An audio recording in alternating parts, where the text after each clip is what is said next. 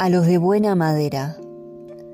No te envenenes con el veneno ajeno, con el que no te pertenece, con ese que viene de corazones masacrados, malcurados.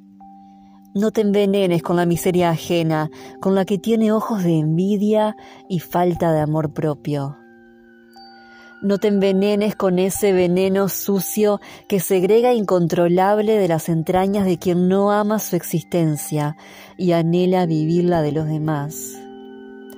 No te envenenes del veneno ajeno, nunca podrá hacerte daño, porque no es tuyo, es solo de aquel que se arrastra día a día para sobrevivir, porque aún no ha tenido el valor de ponerse de pie y cargarse la vida al hombro.